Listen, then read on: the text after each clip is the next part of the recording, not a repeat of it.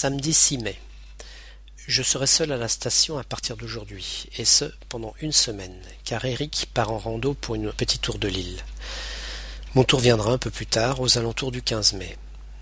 J'ai commencé le démontage des équipements anciens inutilisés. Il faut dire que certains étaient en place depuis pratiquement la création de la base. C'est vous dire s'ils sont vieux. Personne n'avait jugé bon de les démonter, et à force d'intégrer de nouveaux systèmes plus modernes, les baies étaient devenues si encombrées qu'on ne pouvait absolument plus rien y ajouter. Dimanche 7 mai. Ce matin, je suis resté à la station pour assurer la vacation radio avec les randonneurs. J'ai traité une grosse quantité de philatélie, ce qui m'a amené tranquillement jusqu'à l'heure du repas. Au menu cheeseburger. Je ne suis pas un fan de la bouffe McDonald's, mais quand on n'en a pas mangé depuis six mois, on trouve ça presque bon. Cet après-midi, j'ai emmené Francis avec moi à la chaloupe, une petite crique très sympa, à environ une heure de marche de la base, afin de l'habituer au terrain, car il part en randonnée avec moi à la fin du mois. Lundi 8 mai. Nouvelle vacation radio à 9 heures pour prendre des nouvelles des collègues en balade un peu partout sur l'île.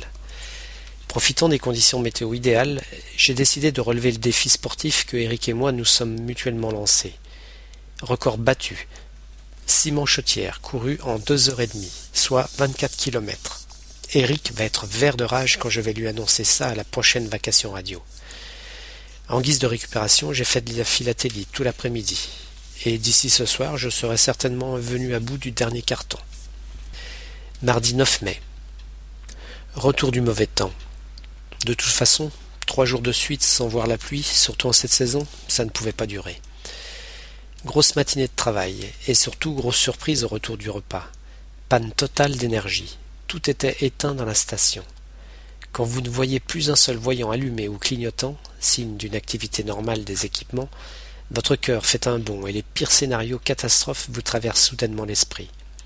Même l'onduleur, qui est censé pallier l'absence de courant fourni par les groupes de la base, avait rendu l'âme. Il y a eu finalement plus de peur que de mal, et en fin d'après-midi tout fonctionnait à nouveau même si certains matériels se sont montrés récalcitrants pour démarrer. Mercredi 10 mai. J'avais une boule au fond de la gorge en allant au travail ce matin, redoutant de retrouver la station en panne. Inquiétude injustifiée, tout semble normal. Les dizaines de petits voyants scintillent et clignotent joyeusement dans la pénombre au moment où je pénètre dans la pièce. Répit de courte durée et au retour du repas, exactement comme la veille, je retrouve la station dans le noir, signe évident d'une nouvelle coupure de courant. Entre-temps, Eric est rentré de rando pour traiter une dépêche postale qui partira par un bateau de pêche de, passage et qui acheminera le courrier jusqu'à l'île de la Réunion en une dizaine de jours. J'ai pu ainsi consacrer tout mon temps sur le problème d'alimentation avec l'aide de Stéphane, l'électricien de la base. Mais en quittant la station vers minuit, nous ne savions toujours pas quelle était la cause du problème.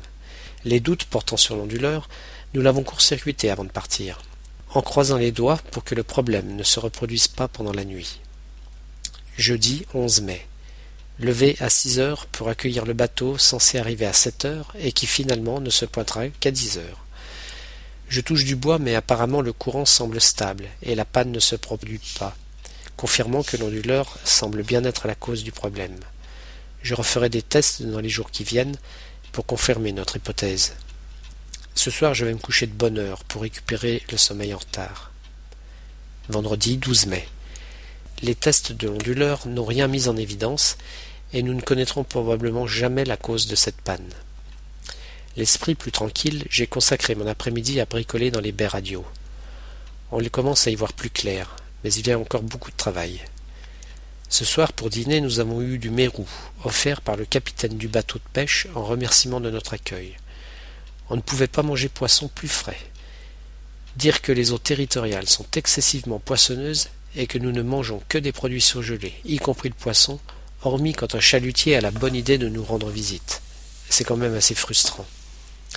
Après le repas, Eric et moi avons retrouvé nos deux voisins qui travaillent dans le bâtiment contigu au nôtre. Ce sont deux jeunes scientifiques qui travaillent sur un programme relatif à la sismologie. Nous avons visité leur station où ils enregistrent, entre autres, toutes les secousses telluriques, et nous avons été surpris d'apprendre qu'ils en enregistrent parfois plus d'un millier par jour. Bien sûr, la grande majorité d'entre elles sont si faibles que nous ne les ressentons jamais et qu'elles sont totalement sans danger.